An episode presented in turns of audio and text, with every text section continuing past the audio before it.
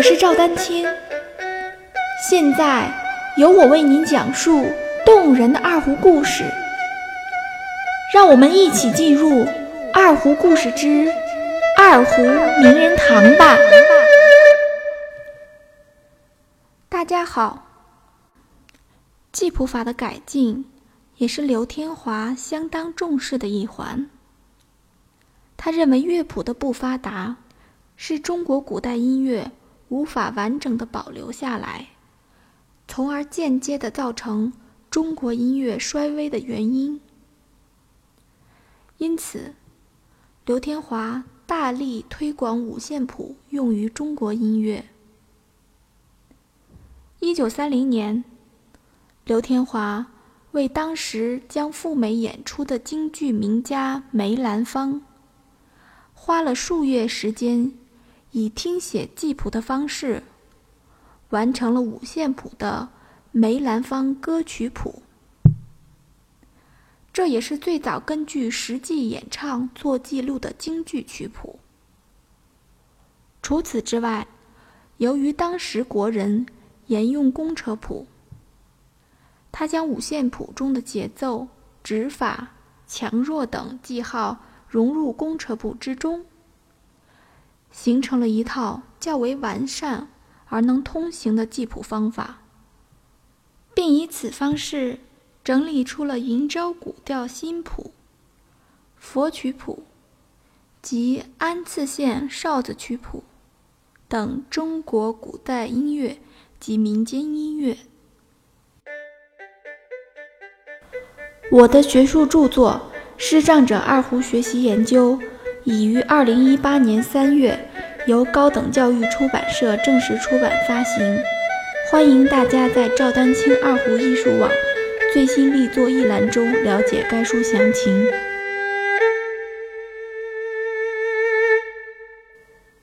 刘天华认为音乐的重要目的是使人感动，因此他一直以各种方式致力于中国音乐的普及推广。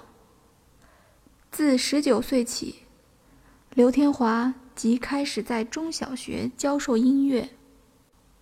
之后，他又在北京任教于北京大学音乐传习所及北京女子高等师范学院音乐系。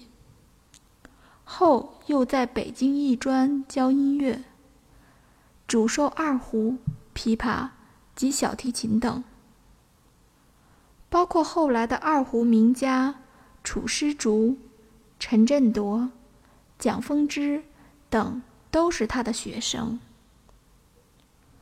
此外，他曾计划国乐的义务教育，由国乐改进社的社员担任教师，以推广国乐的学习；而国乐改进社也不时举办音乐会，以推广音乐。刘天华国乐改进的这些计划，包括了创造新艺术、开拓二胡学派、丰富演奏技法、改良乐器制作、改变记谱法的使用习惯、整理即将失传的乐曲、发行音乐刊物、推广国乐、创设研究所研究中国音乐这样一个完整的计划。而由于当时正值军阀割据、南北分裂之际，经费极度匮乏，从而导致计划的推行十分不易。因此，在这些计划之中，刘天华实施了最重要、最紧急的行动，如对中国音乐，尤其是即将失传的宫廷音乐。民间音乐等的保存及研究，以及刊行音乐杂志、办国乐教育、进行乐器制作改进等，这些行动的目的，更多是为创造其心目中新生国乐而做准备。在五四新文化运动的影响下，刘天华为民族音乐的发展。开辟了崭新的道路。他中西兼善，礼义并长，将民间的二胡提升为富于独特艺术表现力的独奏乐器。他的民族器乐作品成为中国民族音乐宝库中的珍品。他毕生为国乐艺术事业不断奋斗，可以说，刘天华是中国近现代民族音乐发展的一代宗师。宗师开拓了国乐发展的崭新篇章。那么，就让我们一起期待二胡发展的新历程。欢迎继续关注我的节目《二胡名人堂》。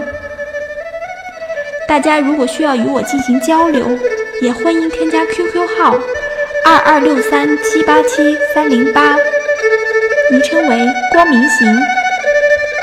更多精彩内容，欢迎关注微信公众号“赵丹青二胡艺术”。